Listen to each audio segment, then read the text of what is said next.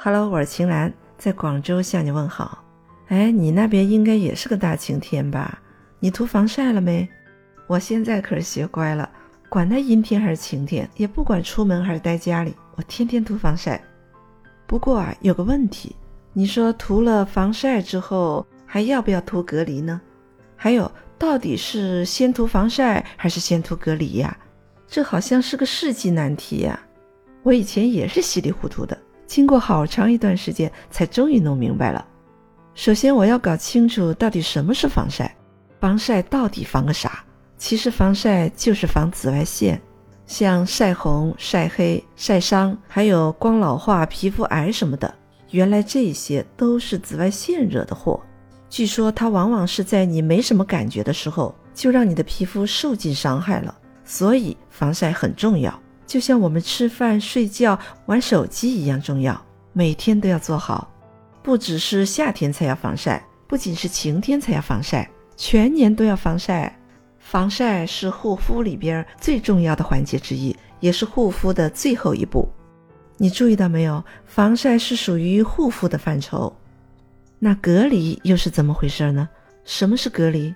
隔离什么呀？我原先也是一脸懵逼的，后来我才搞清楚。原来隔离的主要作用是可以提亮肌肤、平滑肌肤。上底妆之前用上，可以让底妆更服帖，保持的更持久。它是属于妆前打底的范畴。有的隔离霜呢，也有均匀肤色，还有防紫外线的作用。那问题又来了，隔离霜能不能代替防晒霜呢？其实跟带有防晒指数的底妆一样。量查的不够的话，是不能够起到防晒作用的。市面上的隔离一般只需要很少的用量，就已经足够修正全脸的肤色了，防晒的效果自然就不如防晒霜了。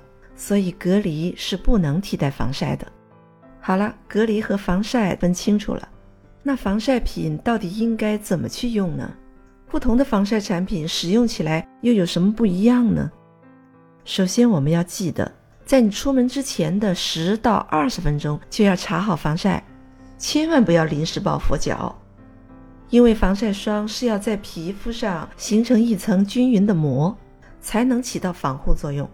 如果你不等它完全干了，并且牢牢地附着在皮肤上之后就着急出门的话，汗水就会轻易地把它们冲走。无论你用的产品是不是防水抗汗的，就算是那些宣称立即起效的产品。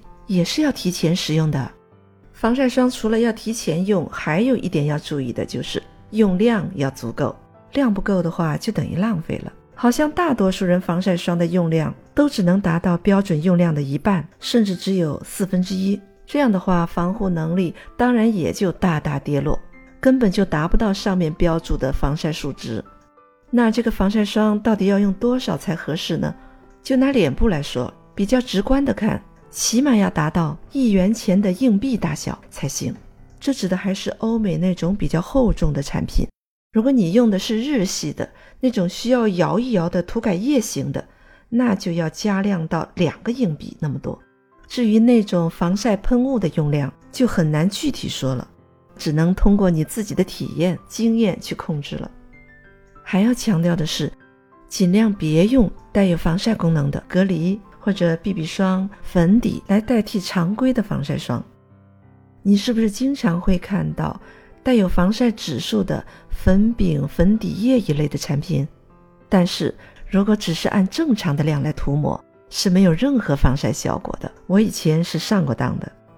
那防晒和隔离到底先用谁呀？前面不是说了吗？防晒属于哪个范畴啊？它属于护肤的呀。那隔离呢？它是上妆前的打底。你说先用哪个？你看我们日常的护肤步骤有哪些？清洁之后就是爽肤水、精华、乳液、眼霜、面霜，接着呢就应该是防晒霜了，然后才是隔离霜。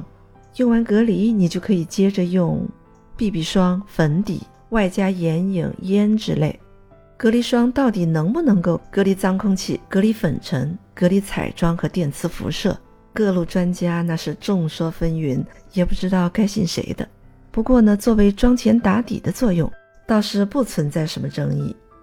使用隔离可以使皮肤的表面更光滑，让粉底更容易延展开来，而且让底妆显得更加均匀清透。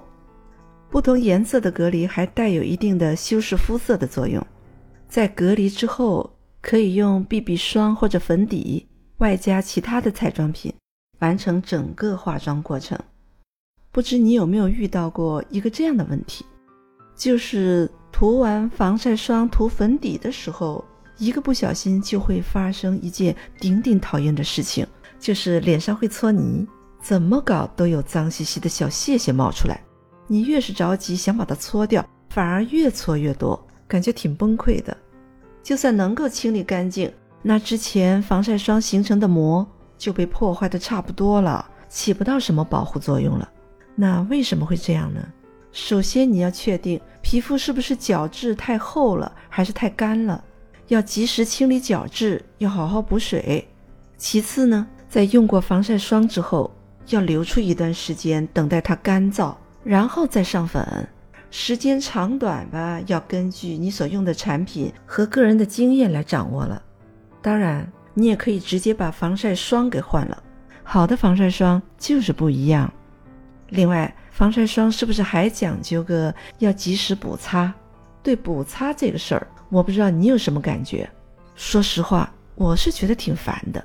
不到万不得已，我一般是懒得补的，所以我还是喜欢挑那种长效防晒的，比如那种可以提供长达八小时、十小时保护的，在温度不高、没有流汗的情况下，用这种产品就比较方便啦，不用补来补去的，烦不胜烦。反正不管怎么说，这一年四季的都少不了防晒。防晒做得好，你就会比别人更年轻、更白嫩。好了，关于防晒，你有什么秘诀呢？在留言区里来透露透露吧。